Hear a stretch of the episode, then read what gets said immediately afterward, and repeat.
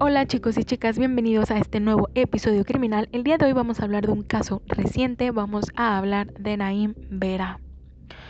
Naim Vera, un chico de 19 años de edad, es considerado un asesino. Su número de víctimas fue uno y fue Micaela Gordillo, de 24 años de edad.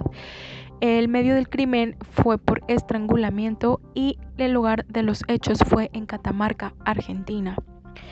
Brenda Micaela Gordillo es una joven argentina nacida y crecida en Catamarca. Era una chica deportista, eh, jugaba en un club de la zona de hockey y también era graduada de la carrera de técnico en administración pública, lo cual le permitió trabajar en la municipalidad en el área de turismo y también ella quería inscribirse a la universidad y obtener un título en la misma área de estudio. Según amigos y familiares, la describen como una joven alegre e inocente. Por otro lado, Naim Vera quien es hijo de un reconocido médico de la zona y quien era en el momento de los hechos un estudiante de medicina, vivía en la misma localidad y según amigos y familiares lo describen como un chico tranquilo al cual le gustaba verse bien y también era un chico deportista. Ambos comenzaron una relación amorosa ocasional en diciembre de 2018 y Micaela habló muy pocas veces con su familia de él, Solo a uno de sus hermanos le mostró la foto de Naim Vera. Al parecer, ella estaba ilusionada por tener una relación. Sin embargo, su vida cambiaría cuando el día 29 de febrero de este mismo año, Naim la citó en un departamento deshabitado que era propiedad de su abuela, ubicado en la calle Ayacucho. Es decir, Naim tenía las llaves de ese departamento.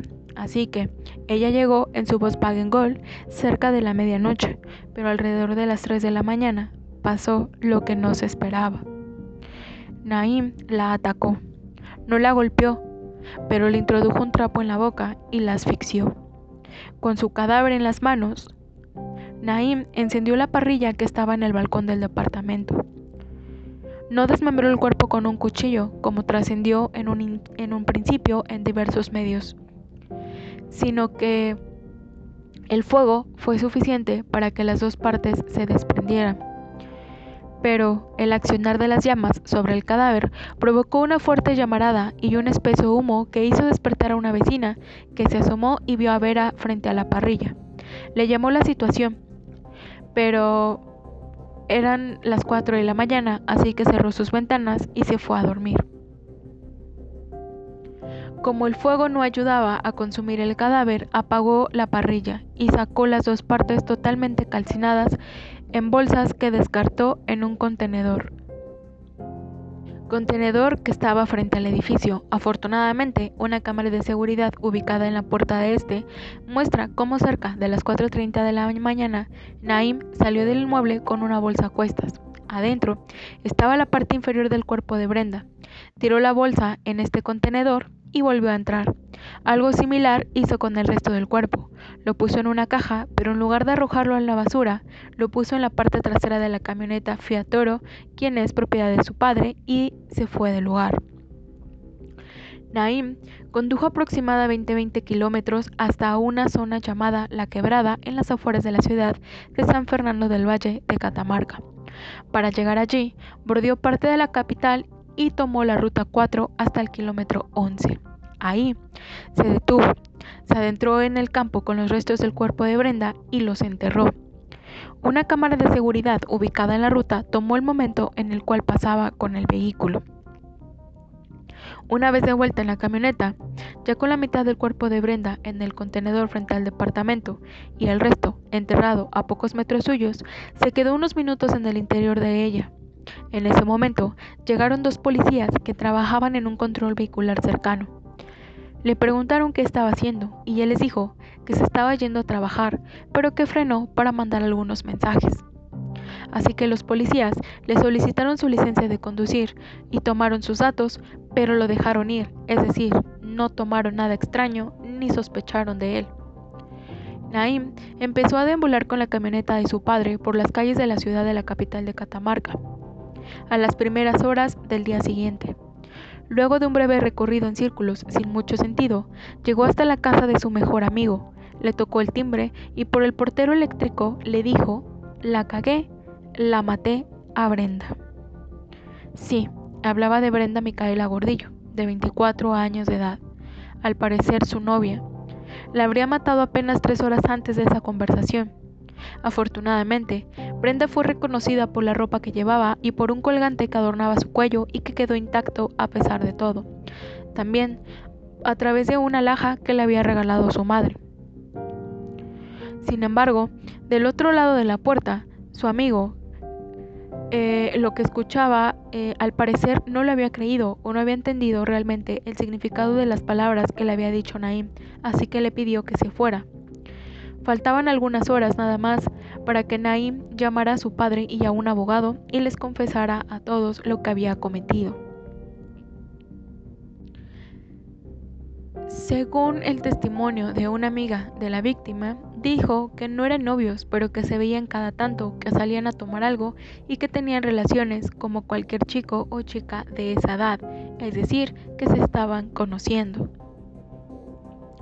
Una vez que Naim confesó a su familia lo que había hecho, se dirigió a la comisaría y ahí dio su versión de los hechos ante los policías. Pero intentó mentirles, les dijo que Micaela se había caído de las escaleras y que había descartado el cuerpo por miedo a que lo inculparan.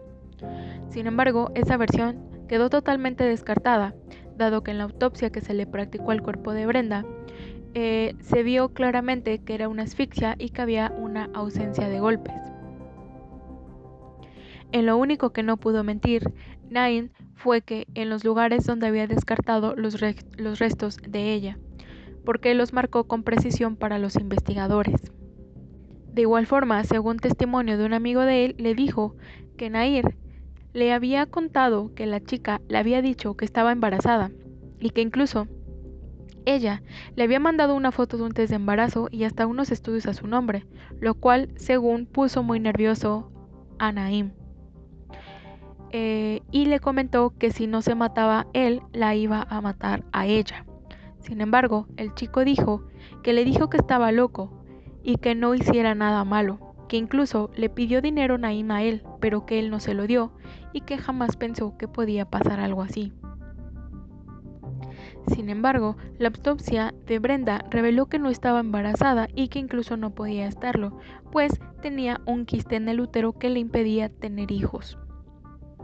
También mencionaron que les quedó claro en la autopsia que durante el momento del ataque Brenda trató de defenderse como pudo porque encontraron eh, arañazos, raspones y ADN en sus uñas. También una excompañera o expareja de Naim eh, habló a través de redes sociales y hizo algunas eh, publicaciones e incluso en un como hizo como un live en el que habló en el que dijo que le daba terror que a ella le hubiera pasado eso. También dijo que a raíz del sometimiento que la hizo vivir, eh, Naim tuvo que abandonar la escuela. dijo también que otro de sus compañeros, pues, eh, sabían que Naim era machista, que fue muy machista con ella, que la denigraban, que, le decían eh, pues cosas inadecuadas delante de quien fuera y que le gritaban desde el auto en la calle. Eh, así que esta chica decidió irse de Catamarca y se fue a vivir a Australia.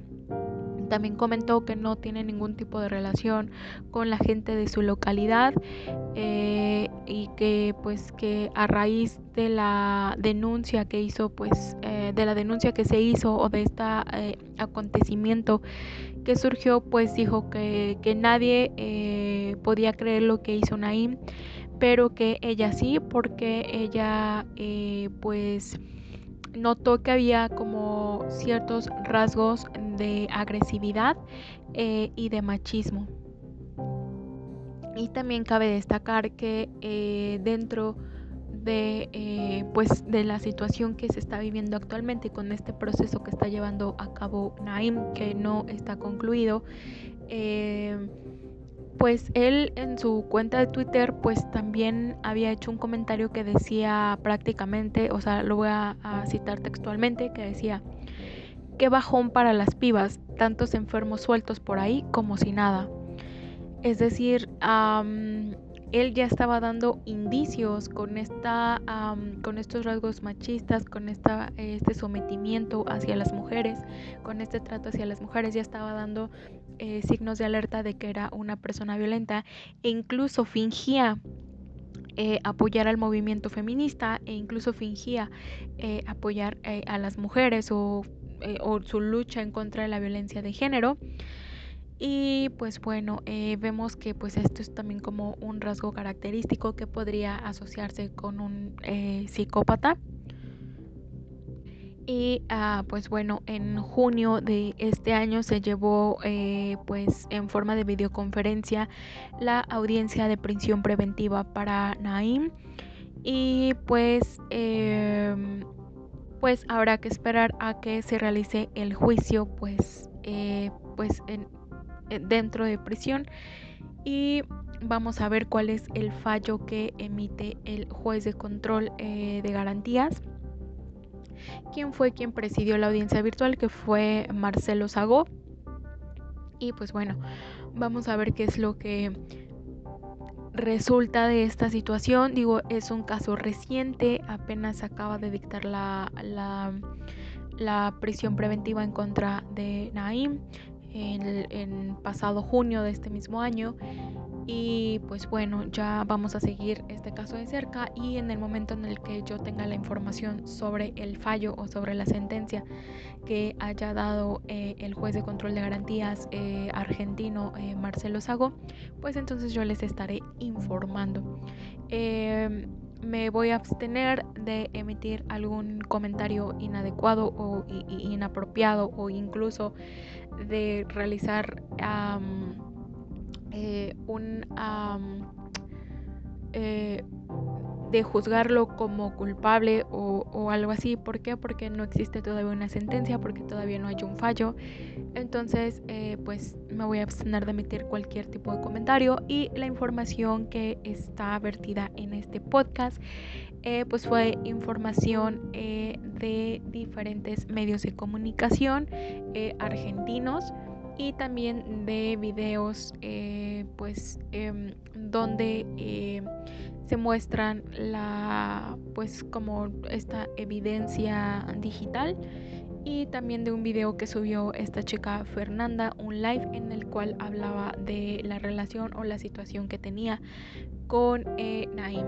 Entonces pues esto es todo chicos, espero que les haya gustado chicos y chicas. Y pues bueno, nos vemos en otro episodio. Que tengan un excelente inicio de semana. Hasta la próxima. Thank you